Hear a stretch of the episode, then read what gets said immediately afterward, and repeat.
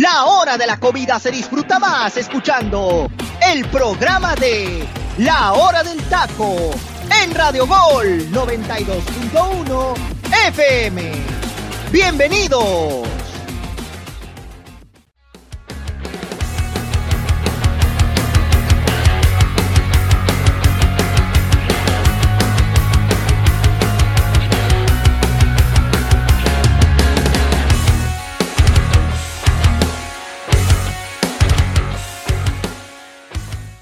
¿Qué tal? Muy buenas tardes. Bienvenidos a otra misión de la hora del taco. Mi nombre es José Luis Macías y es un placer, como ya sabe, cada viernes traerle toda la mayor información deportiva de nuestro fútbol mexicano junto a mis compañeros Freddy López, teacher Delfino Cisneros, Ángel Eduardo García. Y el día de hoy, aunque usted no lo crea, no se la pintió el día sábado. Estamos hablando de José Ramón, que se presenta el día de hoy junto a sus compañeros para analizar lo que se nos viene de la jornada 3, debido a que el día miércoles ya inició con un partido muy interesante donde vimos que en último minuto las Águilas del la América consiguieron un resultado a su favor, teniendo esos tres puntos en el Estadio Azteca que pintaban con urgencia para el Club Azul Crema.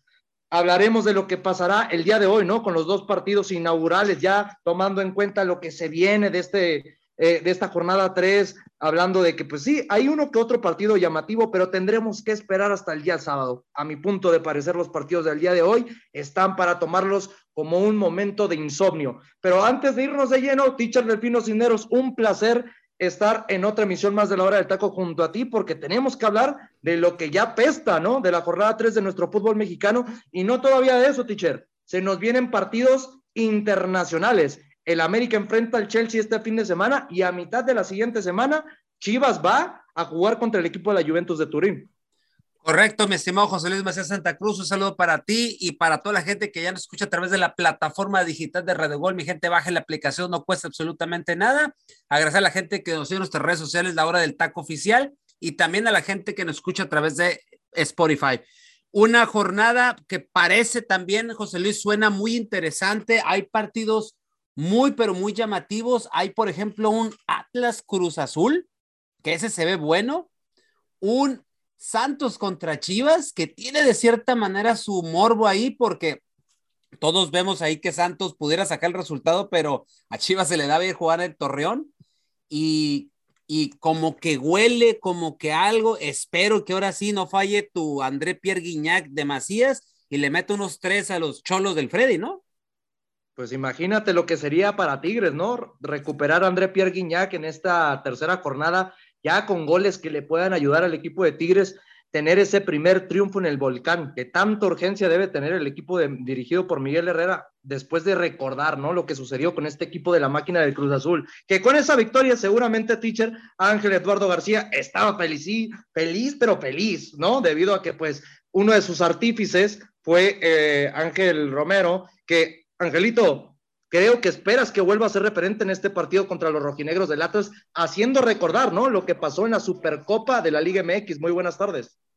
¿Qué tal, José Luis? Te mando un abrazo, igual un saludo como a mis compañeros Freddy, Delfino, al teacher y sobre todo al buen José Rano, que milagro, ¿no? Milagro que siendo viernes se presenta aquí al estudio a grabar con nosotros y también deseándole un excelente fin de semana y un buen día a toda la gente que nos está escuchando a través de la hora del taco. Sí, un partido muy importante, sobre todo para la máquina de Cruz Azul, otra vez a retomar esta parte de la confianza. ¿Por qué? Porque, como lo comentas, ¿no? Su debut con una supercopa que ganan allá en Los Ángeles, después inician la Liga Mexicana con un triunfo sobre un gran rival como son los Tigres, y después en la segunda jornada caen en casa, ¿no? Uno de los peores locales, eh, algo que habíamos hablado en emisiones anteriores, ¿no? Cómo este Cruz Azul no gana desde el 2 de abril en el Estadio Azteca, tropieza y de, y de vaya forma, ¿no? Contra uno de los candidatos al título como es Pachuca, y pues bueno, hoy tiene, más bien el día de mañana, tiene la oportunidad de enfrentar a un equipo como lo es el Atlas, uno de los actuales campeones de, de esta liga mexicana, y que pues puede retomar otra vez esta confianza Cruz Azul si es que se encuentra con la mejor versión de sus jugadores y sobre todo, ¿no? De uno de sus refuerzos que pues con pocos minutos dejó buenas sensaciones, como también lo es Carlos Rotondi. ¿eh? Exactamente, yo creo que tarde o temprano, ¿no? La exigencia de la máquina del Cruz Azul es cuándo van a llegar los benditos refuerzos que dijo la directiva, que en cuestión de la misma semana iban a tener tres presentaciones. Tuvo que llegar Carlos Rotondi hasta la siguiente semana y pues poco a poco esperaremos que el argentino no se pueda adaptar al funcionamiento del técnico uruguayo de la máquina del Cruz Azul. Freddy, bien lo acaba de mencionar hace unos momentos el teacher Delfino Cisneros, tus cholos, ¿no? Tienen una visita creo que muy complicada contra el equipo de Tigres, que como lo anticipé, urgentemente ocupan conseguir esos tres puntos jugando de local. Y vemos, ¿no? Que en los últimos enfrentamientos, hablando de que el Tijuana no se le da muy bien jugar desde el volcán, en esa cancha que se le ha complicado en los últimos cinco enfrentamientos, desde el año 2016, estimado, no consigue el equipo de la frontera un partido a su favor en contra del equipo de los Tigres. ¿Qué tal, José Luis? Muy buenas tardes a todos, compañeros. Buenos días, teacher.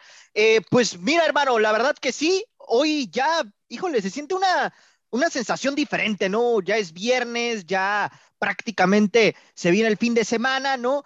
Tenemos mucho fútbol que disfrutar. Eh, Quincena, gracias a Dios. Y aparte, teacher, aparte la quincena.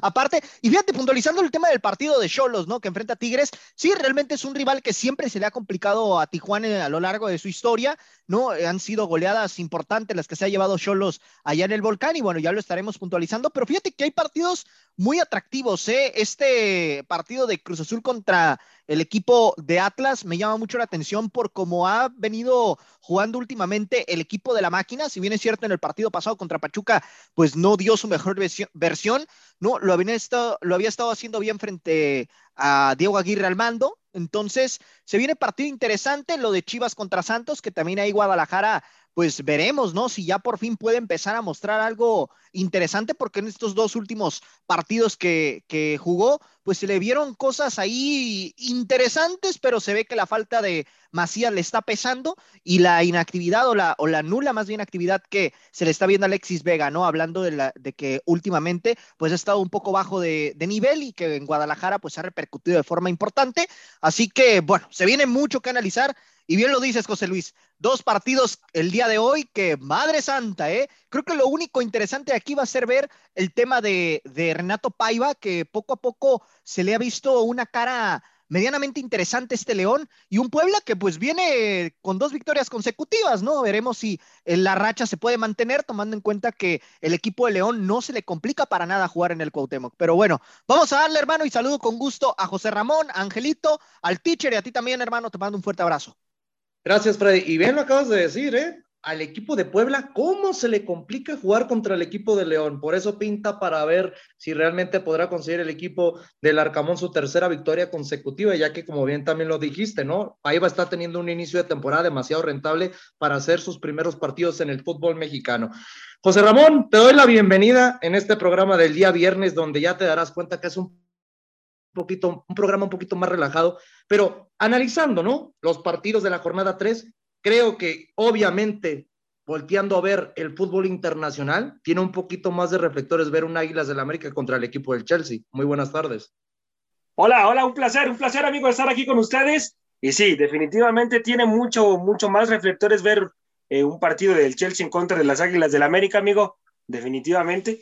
Hay que verlo, también ese partido va a ser un partido muy atractivo es importante también en los partidos, aunque es en calidad de, un partido amistoso, eh, América pues es, es, bueno, es bueno que, se enfrente a este tipo de, rivales y, sí, definitivamente va a ser más atractivo eso, ese encuentro, hermano, pero también en la, en la jornada hay partidos interesantes, ¿eh? el Cruz Azul contra los Zorros puede ser un partido muy atractivo, el mismo Pumas, Necaxa también, ¿eh? puede ser un partido bueno. Entonces, eh, pues hay que, hay que ver, hay que ver, mi queridísimo José Luis, la jornada, hermano.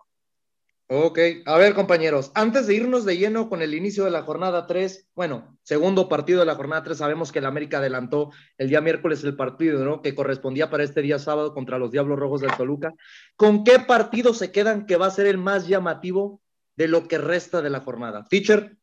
Voy con el Atlas Cruz Azul. Creo que es un duelo de desesperados eh, por, ambos, por ambos lados. una máquina que obviamente viene de perder y un Atlas que también no le, que casi alcanzaba a Toluca, ¿no? Pero que este Atlas no ha iniciado bien y que necesita refrendar el por qué es el bicampeón del fútbol mexicano.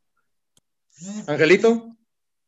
Igual me quedo con ese partido y agregándole a otra cosa, como lo comenta el teacher Delfino, estamos hablando de los dos últimos campeones en nuestro fútbol mexicano, quitándole el bicampeonato al Atlas sin quitarle el mérito, pero estamos hablando que los dos últimos campeones equipos han sido Atlas y Cruz Azul, ¿no? De aquellos que tanto se les hacía burla, se les hacía un bullying eterno que decían, ¿no? Que cuando se enfrentaran eh, eh, en una final se iba a acabar el mundo, ¿no? Y qué curioso que hace un par de semanas disputaron una, una final a lo mejor muy, muy forzosa que, que, y sobre todo muy inventada, ¿no? Que, que de ganas eh, de hacerla por parte de la Liga MX y más por ese, esa parte del dinero. Pero bueno, estamos hablando de dos equipos que han sido protagonistas los últimos años, que han levantado títulos y que bueno, que hoy están en un, en un nuevo modo de vivir, ¿no? Antes en la máquina vivían los penumbros de los eh, múltiples fracasos, ¿no? De llegar a finales y no ganarlas, y de un equipo de Atlas que batallaba mucho con la cuestión del descenso, ¿no? Y ahora ambos ya están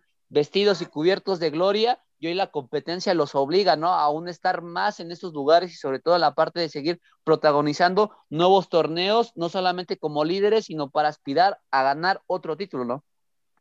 Freddy, ¿con qué partido te quedas? Ah, no, pues con el Juárez contra Querétaro, hermano. No, no te creas. Ya lo venía a venir, lo venía a venir.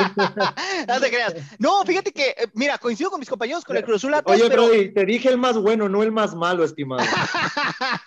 no, mira, ya hablando en serio, me llama mucho la atención el de Santos contra Chivas, ¿eh? Creo que ese puede ser un buen partido por la parte de lo que le hemos visto últimamente al conjunto de Santos, ¿no? Y aparte que Guadalajara pues no se le complica tanto jugar en Torreón. Entonces, creo que ese puede ser un partido muy entretenido. Lo de Cruz Azul Atlas, obviamente, por lo que ya comenta Angelito, es muy atractivo, pero a título personal me llama más la atención ahorita un eh, Santos contra Guadalajara, fíjate. Y me gusta la necesidad, ¿no? Que tiene Guadalajara de conseguir Correcto. Tres puntos. Por eso me, me un poquito más por ese partido. Estoy Oye, un poquito de y, José Luis, perdón que te interrumpa y ahorita, ahorita, voy, Angelito. yo creo que también el América, yo creo que el América Toluca no dejó de ver eh, para iniciar la ah, jornada, ¿eh? No, teacher, y algo me dice que va a ser el mejor de la jornada, ¿eh? Ese. Ah, Sí, sí, sí.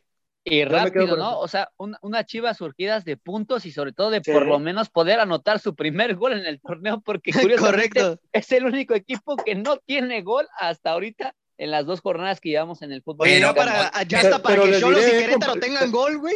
Está pero complicado. pero ya llegó, ya llegó el amigo de José Luis, Santiago Ormeño. Super Ormeño. pero no puede jugar, teacher, no puede jugar. Ese es el problema para Chivas. Ya, y ya estaremos platicando. Les tengo una pequeña dinámica que abrirá, abrirá un poquito de chispa, ¿no? En este tema de Chivas Rayadas de Guadalajara. José Ramón, ¿con qué partido te quedas, estimado? Yo creo que me quedo con el de Cruz Azul contra los Zorros, hermano. Ese va a ser un partido muy atractivo, ¿eh? Para mí este yo creo que es el partido de la, jornada, en que también concuerdo con el teacher, en el de América Toluca, hermano.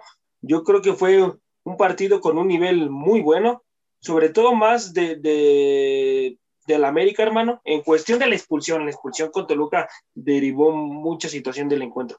Pero yo me quedo con, con los zorros en contra de Cruz Azul, hermano. Ok. Pues yo voy a poner un poquito parejo. Me gusta lo de que acaba de mencionar eh, Freddy, ¿no? Con Santos contra Chivas Rayadas de Guadalajara.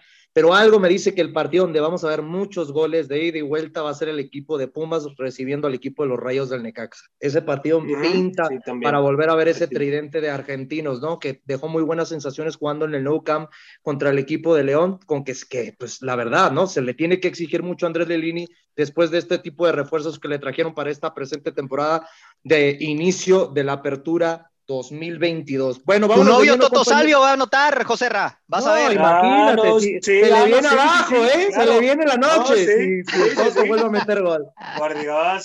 Pero, bueno, a ver, compañeros, empieza el día de hoy a las 7 de la noche Puebla recibiendo al equipo de León. Creo que nuestros compañeros poblanos van a estar felices, ¿no? Porque va a haber de nuevamente segunda jornada consecutiva, hablando que habrá fútbol en la ciudad de Puebla, hablando de Jimena y Luis Roberto Arias el Zaguito. Compañeros, ¿cómo vemos este partido? ¿Qué tan dinámico creen que pueda llegar a ser la tercera victoria consecutiva para el equipo de Puebla, sabiendo que a León se le da muy bien jugar en el estadio Cuauhtémoc? Freddy. Pues mira, va a ser un partido muy complicado, creo yo, para el conjunto del Puebla, ¿no? Porque ya lo comentábamos hace un momento, a este León no se le dificulta jugar en el Cuauhtémoc. Es un, me atrevo a decir, un estadio que en los últimos años se le ha facilitado muchísimo jugar ahí. Entonces, realmente en esa parte, Larcamón tendrá que, buscar primero que nada, pues nulificar el medio campo de León, que ya vimos que te puede hacer daño, ¿no? Este León que, que se ha reforzado con algunas piezas interesantes y que bueno, a final de cuentas le hemos visto una cara muy similar a, lo, a la estructura que ya viene manejando este equipo, ¿no? Creo que eh, me parece que aquí la clave va a ser el nulificar el medio campo de León y realmente pues que el Puebla aproveche las oportunidades que tenga, porque también hay que decir que la parte defensiva de León por momentos se vio un tanto displicente y bueno, esto a final de cuentas podría ser un punto a favor del Arcamón, pero obviamente pues también el Puebla le hemos visto ciertas displicencias ahí en, en defensa, que, que bueno, también debe de cuidar bien el, el equipo camotero, ¿no? Porque por ahí pueden entrar precisamente los jugadores por banda que son sumamente veloces y que podrían terminar haciéndole daño a la portería de Anthony Silva. Pitcher, en los últimos cinco enfrentamientos entre estos dos equipos en el Estadio Cuauhtémoc, Puebla ha ganado tres y León ha ganado dos. Pero lo interesante aquí, que tres de las dos ocasiones, digo, dos de las tres ocasiones donde Puebla ha conseguido triunfo, ha sido en playoffs. ¿A qué me refiero? Que ha sido en instancias de eliminación, hablando de la liguilla. Así de que, ¿crees que el equipo de Paiva le pueda quitar nuevamente y llegar a esa tercera derrota que pueda llegar a conseguir en los últimos seis partidos contra el equipo del Puebla? Sí puede, José Luis. Eh, como bien dijo Freddy, eh, trae una cara diferente eh, Renato Paiva con, con León.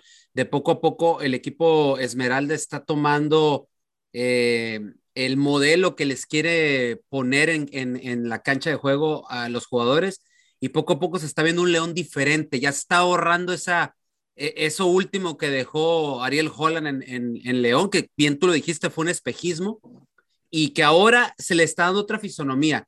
Pero enfrente tiene también un Puebla que pues viene siendo bien las cosas, aunque yo sigo sin quitarme de que Puebla va a ser una decepción al final.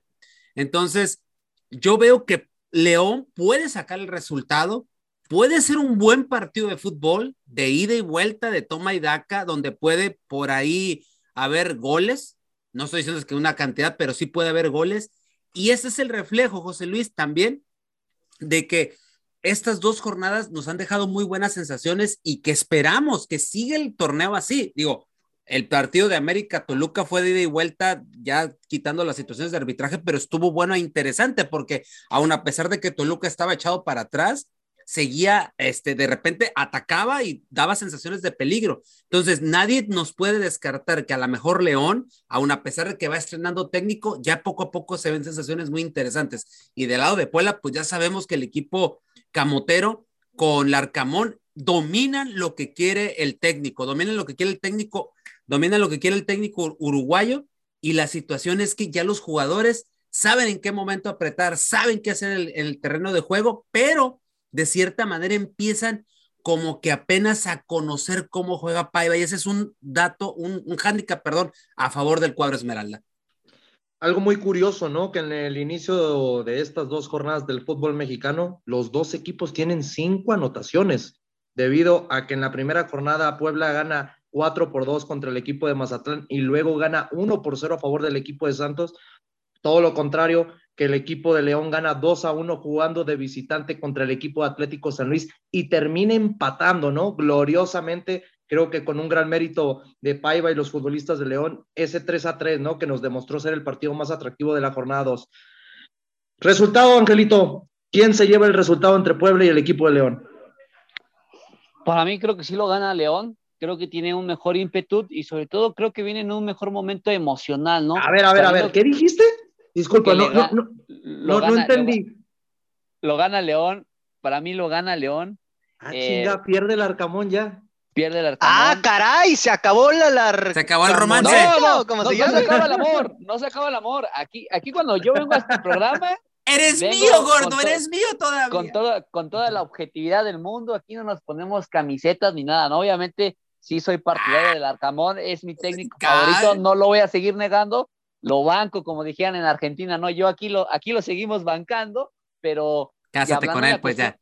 En la cuestión futbolística, para mí creo que León viene con una mejor actitud, sobre todo con este optimismo, ¿no? De, de cómo remontar un 3 a 0, un partido que parecía prácticamente perdido y de un minuto de esperanza le dan una vuelta, sobre todo también ver, ¿no? Si lo de Di es capaz de seguir demostrando en el fútbol mexicano que es estos delanteros que, que va a venir a demostrar algo nuestra mm. liga y que no solamente va a venir a, a robar y que no nos sea un parámetro de que contra Pumas pues tuvo la fortuna, ¿no? De meterle dos goles y ahorita llevar tres anotaciones y ser el líder del torneo como el mejor goleador de nuestra liga, ¿no? Que aparte vamos en jornada dos, tampoco es como para sorprendernos, pero creo que eso es lo que me deja a mí como esa satisfacción.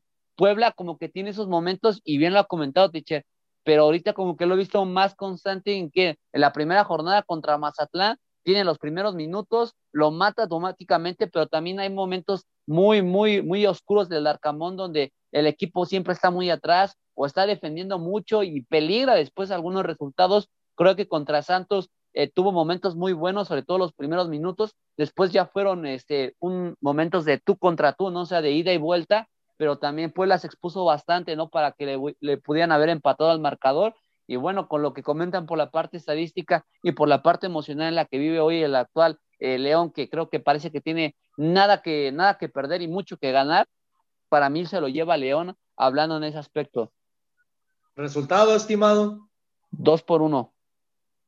José Ramón, resultado de este enfrentamiento entre el equipo de la Franja y los Panzas Verdes.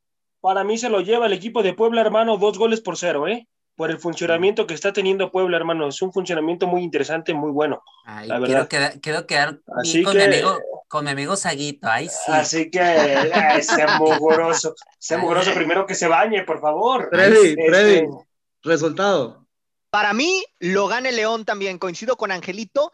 Eh, realmente el Puebla solamente ha ganado en la parte de eliminatoria. día de hoy, ¿eh? Ya eliminatoria directa. Se, nota que les pica la cola porque es viernes, ¿eh? me quedo con el León 2-1. No, no, teacher. León, 2-1 también. Concuerdo yo también. Yo creo que 2 a 0 va a ganar el equipo de León en esta visita que va a tener contra el equipo de la Franja. Saludos a Saguito. Terminando la actividad del día de hoy, Juárez recibe al equipo de Querétaro. Freddy, ¿qué podemos esperar de este super partidazo que tanto nos anticipaste en esta jornada 3?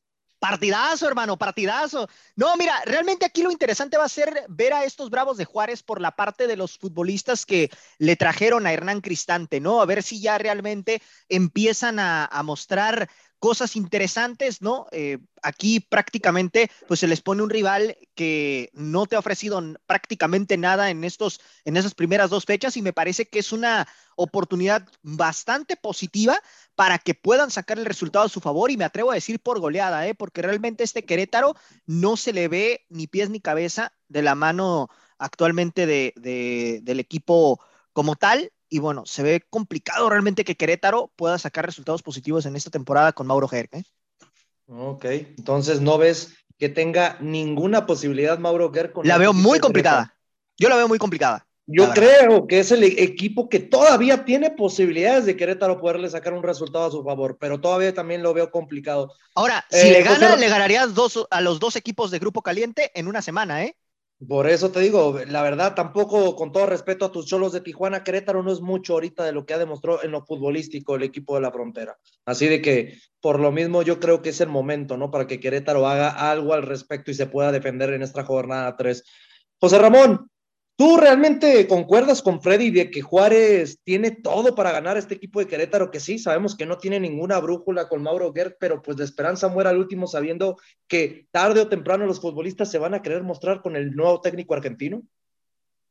Sí, por supuesto, concuerdo ahí contigo un poco, José Luis, en lo que se van a, se van a querer mostrar con, con el técnico que es un histórico de Querétaro, ¿eh? Es un histórico de Querétaro este técnico, así que híjoles, sí tiene toda la mesa puesta el equipo de Juárez, amigo, para llevarse los tres puntos. Tiene muchos mejores futbolistas, la verdad, eh, futbolistas con mucho más peso, pero los partidos hay que jugarlos, mi queridísimo José Luis, ya dentro de la cancha pueden cambiar las cosas, una expulsión eh, o el equipo de Querétaro eh, aprovecha las que tiene, porque tampoco es un equipo que empieza a generar mucho fútbol, ¿no? Es un equipo pues que realmente pues no, no le están poniendo mucho interés los directivos en, esta institución, así que pues hay que esperar, hay que esperar, pero sí se espera un resultado eh, a favor de Juárez, amigo, y un partido aburrido, ¿eh? Un partido aburrido. Te doy el último resultado, fíjate, Querétaro se lleva la victoria, ¿eh?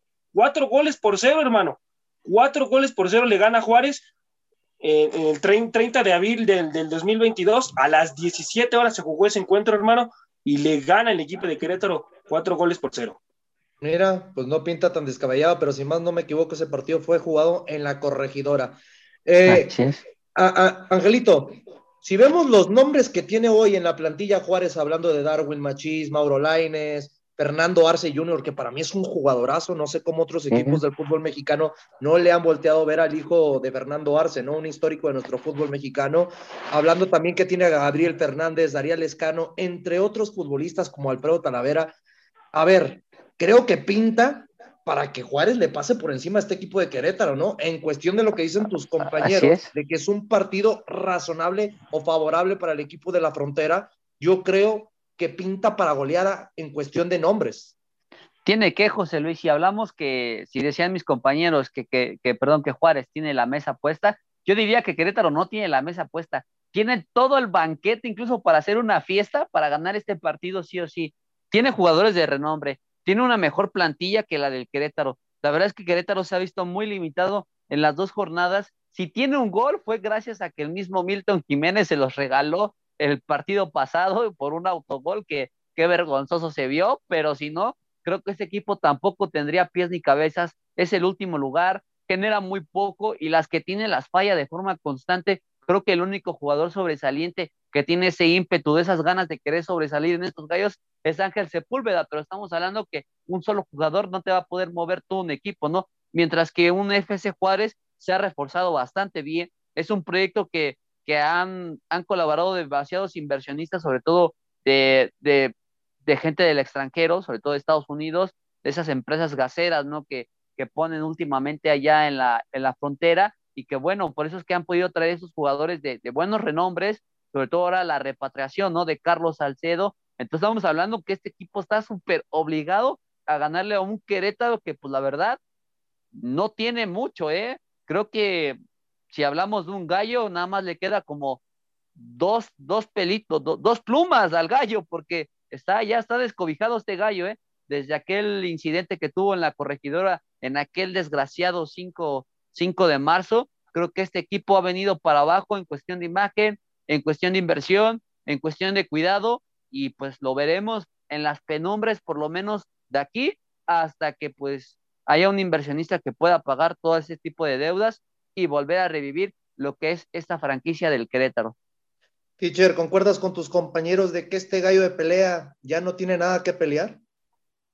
No, ya no, no, ya, ya, ya este equipo prácticamente nada más está esperando a ver cuánto le va a tocar en la multa. No le veo yo razón de ser. Creo que un equipo de expansión lo haría mejor que ellos, ¿eh? literalmente hablando. Y del lado de Juárez, pues aquí dicen, tiene la mesa puesta. Es una obligación después de todo lo que han gastado y con esta plantilla de jugadores. ¿eh? Entonces, para mí, ese 4-0 puede ser ahora al revés. Entonces, por ahí eh, Juárez se puede servir con la cuchara grande en este partido. Entonces, ¿es tu resultado el 4 por 0? Sí. Ok. Freddy, resultado. Para mí lo gana el equipo de los Bravos 4 a 0, también coincido con el teacher. Mira, su, qué fuertes andan, ¿eh? Si andan motivados que es viernes. A ver, Ángel. y de quincena. Sí, de quincena. Ay, un premio doble, teacher. Si eran dos, ahora son cuatro. Exacto. yo, yo, yo, me quedo con, yo me quedo con un 2-0. Me cuesta un poquito ver el trabajo de medio campo de Juárez, que es veterano, que, que sobre todo lo, por la parte de los extremos le cuesta bastante llegar. Pero obviamente creo que lo va a ganar con comodidad. Un 2 por 0 para mí creo que sería el marcador ideal para este partido, obviamente, a favor de los Bravos de Juárez. José Ramón, resultado. Me voy en contra de todos ustedes, amigo, así que lo gana Querétaro 1 por 0, amigo. Santa madre de Dios. Ay, no. No, yo, yo concuerdo con mis compañeros. Yo creo que el resultado va a ser a favor del equipo de Juárez va a ser un 3 por 0. Yo creo que sí va a sentenciar la goleada del equipo. Pero ¿sabes qué me llama la atención, José Luis? Que ahora sí, dice Querétaro y todo, porque como ya no está el Tuca Ferretti. Ah, no, ya pues, está su abuelito. ahora sí, ahora sí. A ver, a ver, a ver, pero ya no, ya no tiene nadie que defender, estimado. Pues ¿para qué? Sí, no, no, no, por eso te digo, por eso te digo. No, pero así es el fútbol. Bueno, Vámonos al momento musical para irnos de lleno con la actividad, brevemente lo que se nos viene, ¿no? Este día sábado y este día domingo en cuestión de calidad futbolística. Eh, pero, teacher, antes de irnos al momento musical, mientras la producción ya prepara nuestra gran canción que ya me huele que va a ser una canción espectacular por el cierre de semana, creo que apesta, ¿no? A como tú bien lo mencionabas, que va a haber goles en este enfrentamiento entre el equipo de Atlas y el equipo de la máquina. Correctísimo, correctísimo. Se viene un buen partido. Creo que sí va a haber goles. Yo sigo insistiendo. Creo que esto me huele empate, pero con goles. Ok, perfecto. Ahorita continuaremos hablando de este encuentro, ¿no? Que como dicen mis compañeros, para ellos es el partido más llamativo de la jornada 3 del fútbol mexicano. Vámonos al momento de la hora musical de la hora del taco. Nos vamos a una breve pausa. Este es el momento musical de la hora del taco.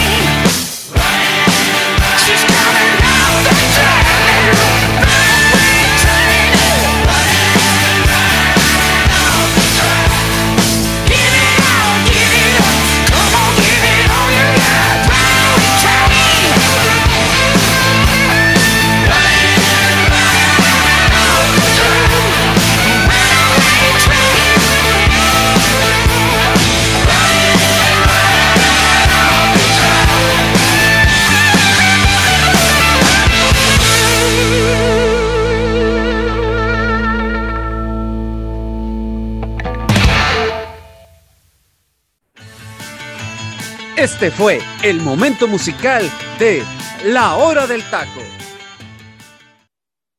Estamos de vuelta en la hora del taco y como usted lo acaba de escuchar, esto fue el momento musical del día viernes. Teacher, ilústrenos con esta gran canción de ACDC. De la banda australiana ACDC, bien lo dijiste, mi estimado José Luis, llega esta canción de agosto del 2008, Rock and Roll Train. Es una canción que por ella la banda australiana eh, fue nominada al Grammy y es del álbum Black Eyes. Es el primer sencillo de este álbum donde se apreciaba el regreso de aquellos años gloriosos de esta mítica banda con la voz privilegiada de Brian Johnson. La historia habla, eh, la historia de esta canción, por supuesto, habla sobre los grandes momentos que han pasado juntos esta banda cuando se subieron a un tren y ahí estuvieron platicando y empezaron a escribir la canción. El 27 de agosto del 2008, curiosamente, esta canción se subió a la medianoche el sencillo fue subido en el sitio oficial de la banda y se subió en aquella red social, no sé si se acuerdan, de las primeras redes sociales que empezaron a existir, MySpace, el MySpace de la banda. Ahí subieron la, la, canción y tuvo su lanzamiento, como repito, el 28 de agosto a las 17 horas de Nueva Zelanda. Y también a la, a, la par lo subieron en una estación de radio allá en Nueva Zelanda, como repito. La canción fue utilizada para abrir el Black Ice World Tour dura, eh, después de la animación en una pantalla en la que se estrellaba el tren, en el que hace referencia a esta canción. Y el video fue filmado el 15 de agosto del 2008 en Londres, donde 150 fans se ganaron la participación gracias a un sorteo en aquel entonces y el video se fue subido el 19 de septiembre de ese mismo año en el sitio oficial de la banda. Esto fue el momento musical de la hora del taco, cerrando semana con una de las míticas bandas del hard rock, como lo es ACDC. Un ejemplo claro, ¿no? De lo que es la banda, una de las bandas representativas de la extensión de la palabra rock, ¿no? Angelito, algo que quieras comentar sobre esta gran canción que es la que tenemos como el día de hoy, como el cierre de semana. Pues bueno, Rock and Roll Train, la verdad no, son de estos últimos discos de, no sé qué pasa con ese tipo de bandas tan míticas que eh, pierden ese, ese tipo de, de, magia, ¿no? Como lo venían haciendo en sus primeros discos. No es una canción tan mala, la verdad, pero no sé, a veces luego uno como que tiene esa nostalgia por los viejos tiempos. Lo que rescato de, de este disco precisamente es la gira que desemboca después, eh, lo que es el Black Eyes Tour, donde llegan a hacer unos, uno de los conciertos más épicos para mí, incluso me atrevería a decir como el mejor concierto que he visto en mi vida en todos los aspectos, en cuestión audiovisual, en cuestión musical y en cuestión de audiencia. Y estamos hablando de aquel épico concierto que iban a dar en Argentina, en el famoso estadio El Monumental, que es el de River Plate, donde toda la gente brincaba al unísono de forma sincronizada, parecía algo, algo inexplicable, algo que nunca he visto en un concierto musical y la verdad que lo de ACDC siempre es disfrutable, pero obviamente pues yo me quedo con los tiempos mozos. Si hablamos en la llegada de Brian Johnson, obviamente cómo no olvidar el primer disco que graba y que es un hitazo, ¿no? El Back in Black y sobre todo con Hell's Bells, ¿no? Que para mí es de mis canciones favoritas de ACDC, o sea, de las que no pueden faltar en mi repertorio musical. Bien lo acabas de decir, ¿no? Y más que nada, principalmente el teacher del Pino Cisneros y Ángel Eduardo García, que son amantes de este género como su servidor. Algo que quieran comentar, compañeros, antes de seguir con lo que resta de la jornada 3 del fútbol mexicano, José Ramón, Freddy. No, hermano, yo nunca, nunca había escuchado eh, esta canción. Voy a tomarle más atención a este grupo, a ver si es cierto, ¿no? Pero nunca, nunca, nunca había escuchado este grupo, amigo. Ahí hasta que fue el estimado, ¿eh? ¿Cómo que no conoces ACDC? Hasta que fue, hasta que fue sincero, por lo menos, ¿eh? Eso sí no, es que las demás canciones sí las había escuchado. al grupo, al grupo no lo había escuchado. Digo, el grupo sí lo había escuchado, pero la, la canción no como tal. Las demás, canciones las demás canciones que ha puesto el teacher sí las he escuchado y este grupo no. Wow, impresionante. Pero bueno, a ver, Freddy, me quedo contigo. Vámonos de lleno con el inicio de la jornada el día sábado sobre lo que estábamos platicando con el teacher del Pino Cinderos antes de irnos al momento musical. Atlas recibe a las 5 de la tarde a la máquina del Cruz Azul. Hace muy poco se enfrentaron y la máquina consigue un triunfo en cuestión de los 11 pasos, ¿no? Hablando de los penales en esta Supercopa de la Liga MX. ¿Qué podemos esperar para este partido debido a, como ya lo anticiparon también tus compañeros al inicio del programa, que son dos equipos necesitadísimos de conseguir puntos? Es un partido muy atractivo por lo que representan ambas instituciones, ¿no? Realmente ya lo puntualizaba al, inicio del programa, Angelito, pues son los vigentes campeones, ¿no? De, de, los últimos, del último año, básicamente.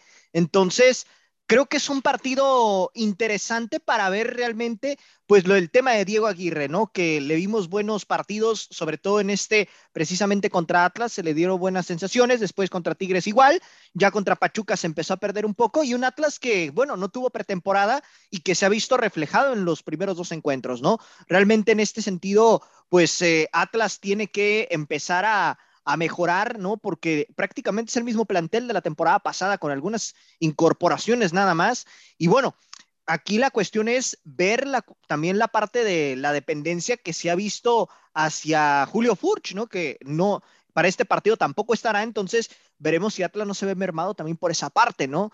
Eh, por otro lado, bueno, el equipo de Cruz Azul, pues veremos si Ángel Romero sale encendido, ¿no? Y empieza a generarle oportunidades ahí al Chaquito Jiménez, que es básicamente el futbolista que queda hoy en día como el 9 eh, para hacer los goles, ¿no? Y bueno, en esa situación, creo que aquí, eh, pues tanto Cruz Azul como Atlas tienen que empezar a, sacar los resultados. A mi punto de vista, yo siento que Cruz Azul parte como favorito porque se le ha visto por momentos mejor en, el estilo de juego y aparte que, bueno, por otro lado, Diego Coca ahorita con las bajas que ha tenido, pues sí se ve que, que Atlas está teniendo un torneo complicado.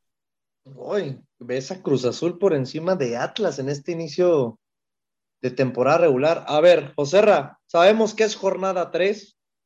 Sería muy rápido anticiparnos para ver quién de estos dos pudiera ser campeón nuevamente del fútbol mexicano. Pero si tuvieras que declinarte por alguno de los dos para decirnos quién va a llegar más lejos, ¿con cuál te quedarías?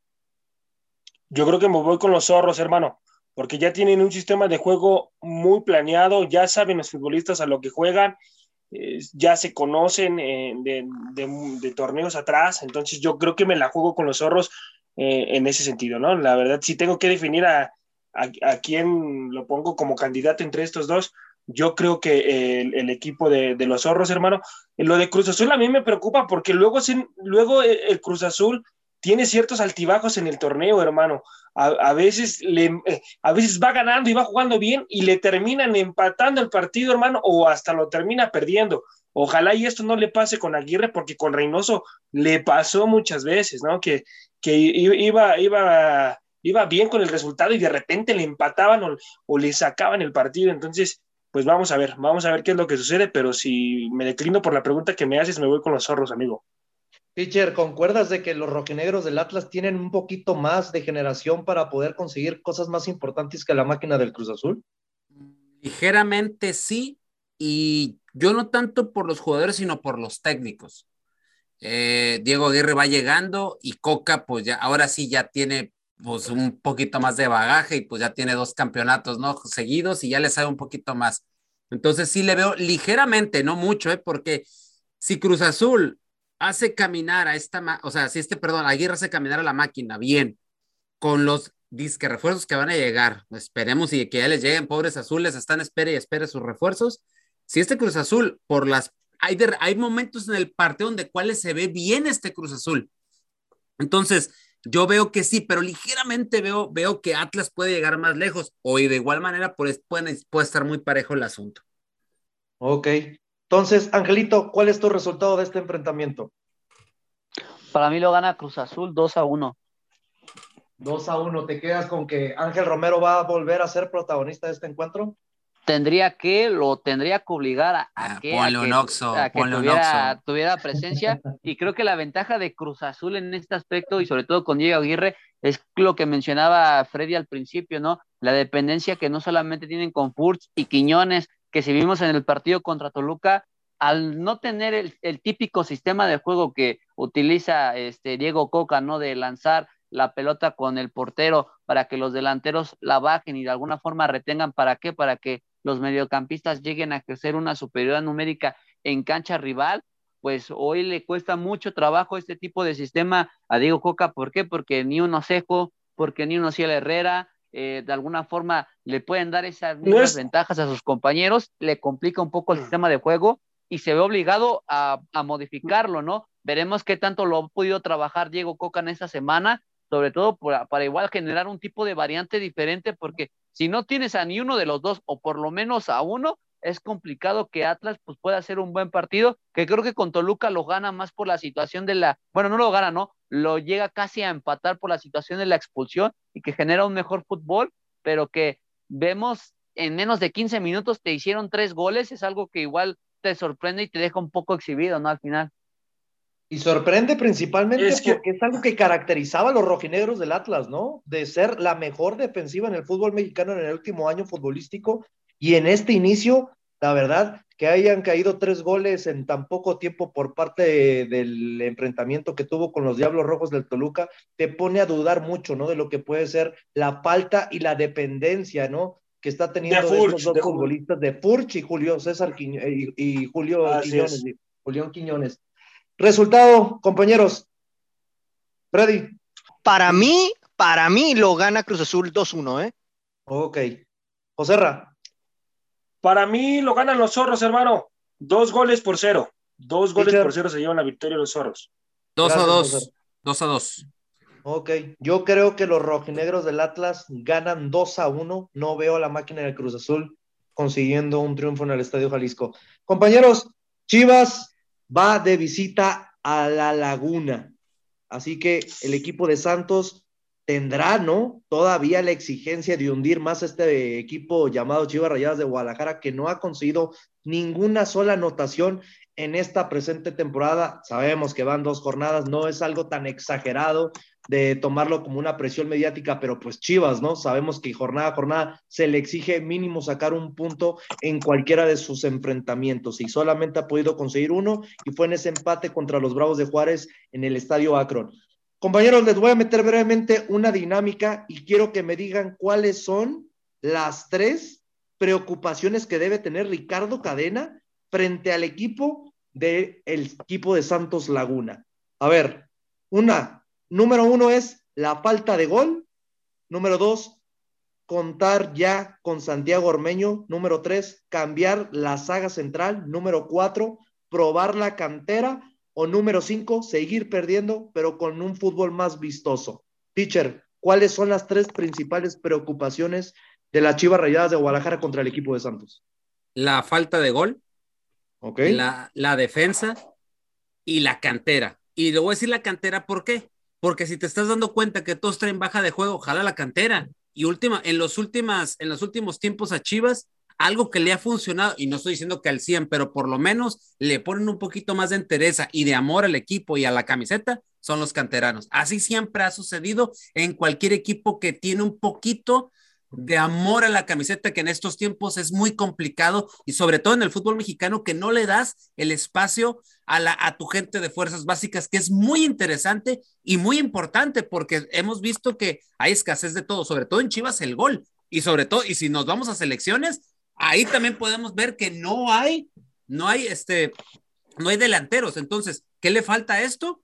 A Chivas, repito, la falta de gol, ni llegando Ormeño, ¿eh? O sea, gente de Chivas, ni llegando Ormeño, porque Ormeño no le mete gol ni al equipo de preescolar de los colegios de yo trabajo. Así de ¿Y le hizo Arturo porque lo ve como un fichaje interesante, ¿eh? Así, no, pues Arturo, yo no sé, yo creo que los, la masa de los tamales te ciega, te ciega y te forma cataratas porque yo no veo a Ormeño siendo...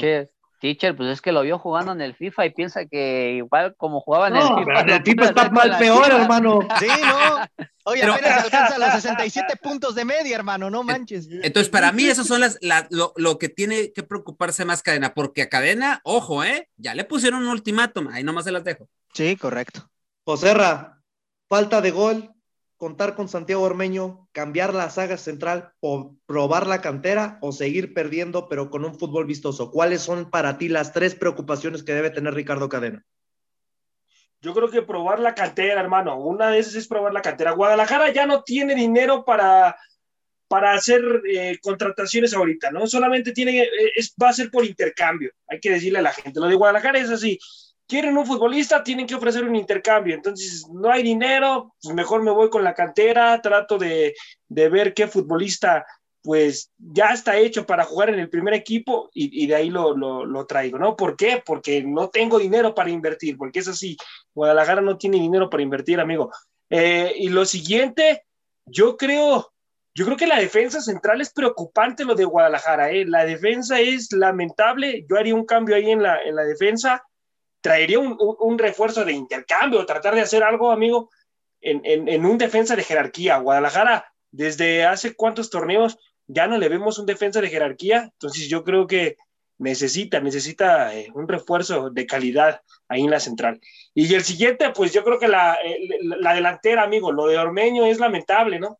Lo de la, contratación de Ormeño, pues ya lo dijo el teacher, no le mete ni, ni gol a los alumnos de ahí de, de la escuela del teacher, entonces no, no, no, la verdad es lamentable lo, de Ormeño, es, es, un futbolista lento, no viene sin jugar. Eh, y, ya hay que ver, eh, hay que ver si aguanta la presión, porque la verdad de estar en Guadalajara, amigo, no cualquiera, eh, no cualquiera ponerse esa playera también pesa. Entonces hay que ver si también puede con la presión este futbolista. Freddy, falta de gol, contar con Santiago Ormeño, cambiar la saga central, probar la cantera o seguir perdiendo pero con un fútbol más vistoso. Yo me voy. ¿Cuáles son las tres principales preocupaciones? Yo me voy con la falta de gol, porque es algo con lo que está careciendo y contra lo que ha estado luchando, no solamente en este arranque de torneo, sino ya lleva rato también batallando con ese tema, ¿no? Ángel Saldívar simplemente no está, así de sencillo. Eh, también la parte de la cuestión de apostar por la cantera. Ayer, por ejemplo, digo, no, se sigue mucho la liga de expansión, pero el Tapatío terminó ganando 2 por 0, ¿no? Entonces, también por ahí, pues, empezar a buscar algún futbolista. Digo, no, no puede ser que en tu cantera no tengas un delantero al cual le puedas brindar una oportunidad y que pueda, no, no resolverte todos los partidos, pero por lo menos que le des un fogueo, ¿no? Tomando en cuenta que Saldívar, pues, no está ahorita en, momento con el gol.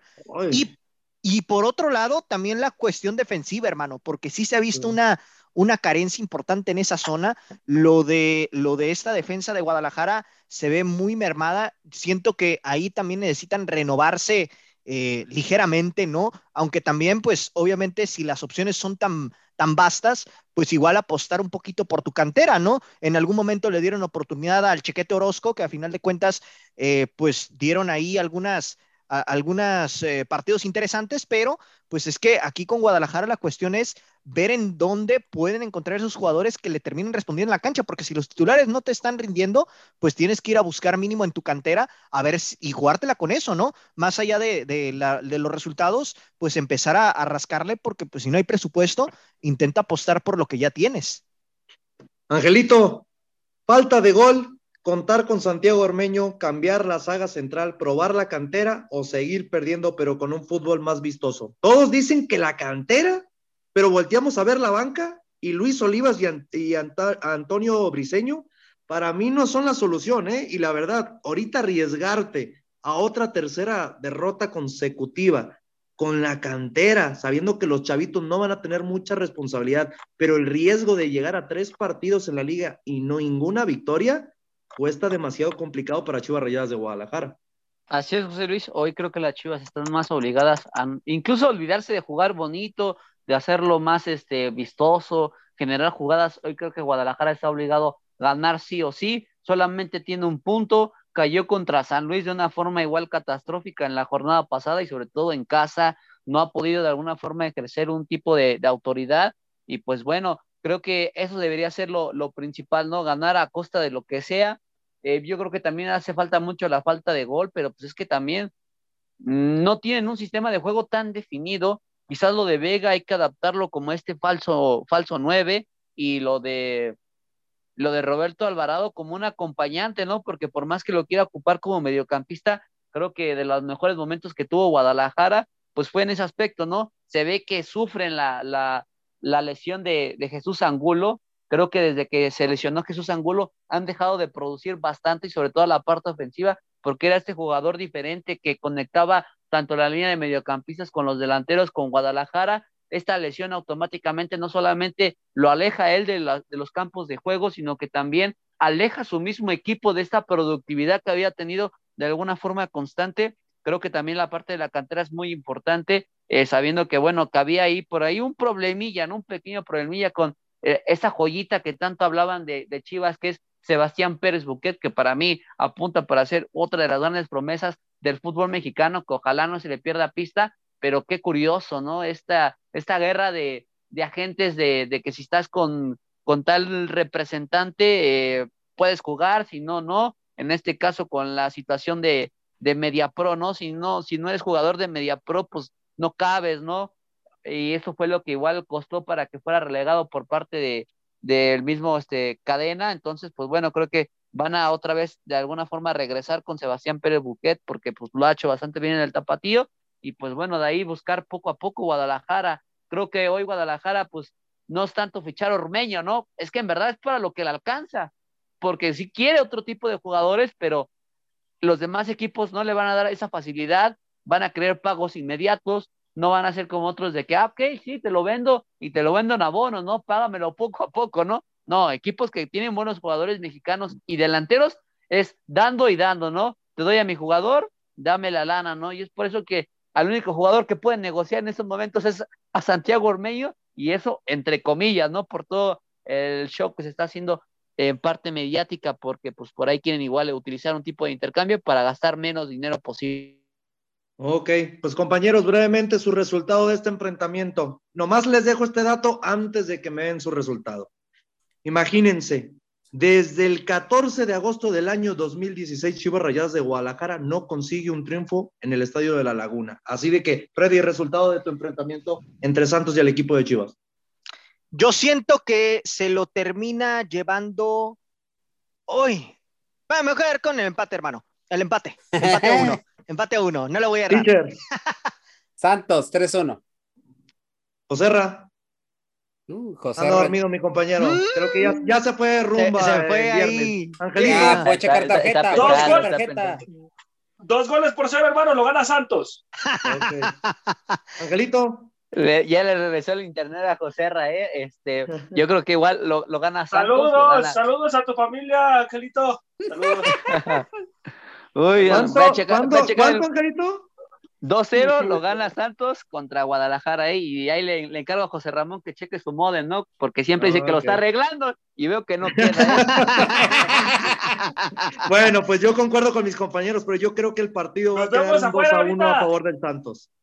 Bueno, compañeros, ya lamentablemente sabemos que nos extendemos normalmente, ¿no? Tanto de que pues nos encanta hablar de este bello deporte como es Eh, el fútbol y, y de nuestra bendita Liga MX.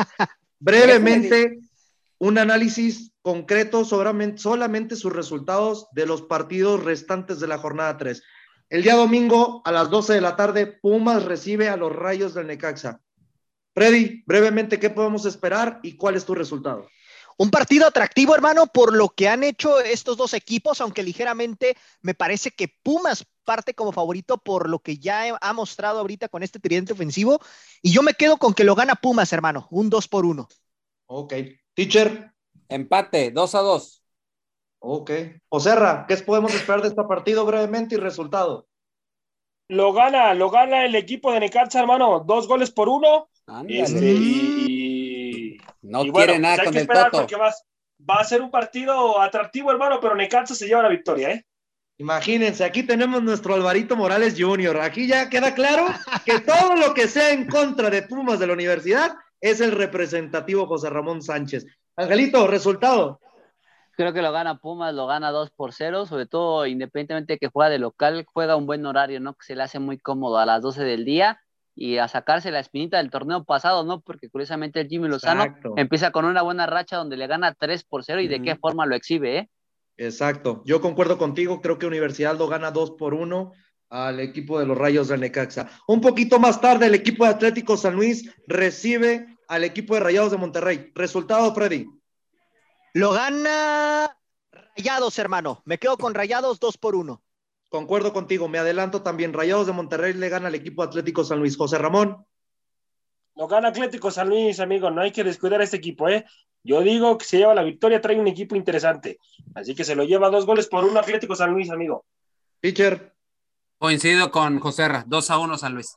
Ah, caray. ya, ya, te enfiestaste, teacher, ¿eh? igual que el José Híjole. Angelito. bueno, hablando de una de las nóminas más altas contra una de las más bajas, ¿eh? Creo que eso no juega, eso no juega, amigo. Apunta no juega, ¿eh? empate. No, pues yo sé que no juega, pero te, te, dice un, te da un indicio, ¿eh? Entonces, Correcto. Pero te vas al empate, ¿no? Y hay que tomar como referencia que hace muy poco en el repechaje, Atlético San Luis le pegó a Rayados de Monterrey, ¿eh? Con la misma cantidad de nóminas. Ya para cerrar, Tigres recibiendo al equipo de los Cholos de uh. Tijuana. Freddy. Uh, siendo realista, siendo realista, lo gana Tigres 3 por 0. Ay. Okay. Teacher. Coincido con Freddy. Y espero ahora sí que se destape. Espero equivocarme, espero equivocarme, pero no. No, no, le veo muchas posibilidades. No, sí, lo gana Tigres 3-0. Ok, Angelito. Sí, yo creo que igual lo, gana Tigres 3 por 0, algo parecido como lo que vimos en el torneo pasado, que curiosamente igual no lo jugaron en casa y, precisamente igual un mismo domingo, ¿eh? Exactamente, yo concuerdo igual. No, pero totalmente, ese, fue, 3 a 0. Ese, fue allá, ese, ese fue allá en, en Tijuana. No, no, no, fue en el volcán, fue en el, fue en el volcán, estimado. Resultado, José Ra, ya para cerrar el programa. Cierto, se comió un golazo de Este, lo, lo, gana, lo gana el equipo de Tigres, tres goles por cero, amigo. Ahí tiene la mesa ¿eh? Ya cerramos fuerte, todos con un 3 por 0 contundente. Ya estaremos platicando el día lunes. Donde gane Tijuana no me verán el lunes, eh, compañeros, ¿eh? No, pues, eso ya lo tenemos presupuestado. Eh, ya te mandé por Amazon, estimado. Aproveché el Amazon Day para comprarte una bolsa de papel, no te preocupes. Así de que, a nombre de mi compañero José Ramón Sánchez, teacher del Pino Cisneros, Freddy López, Ángel Eduardo García, mi nombre es José Luis Macías y es un placer estar en otra emisión más de la hora del taco. Que tengan un bonito fin de semana. Nos vemos hasta hasta la próxima. Gracias por haber sintonizado una emisión más de La Hora del Taco. Recuerda que de lunes a viernes nos puedes escuchar en punto de las 2 de la tarde hora centro, 12 del Pacífico, con la mejor información, tema, debate, polémica, análisis y mucho más a través de Radio Gol 92.1 FM.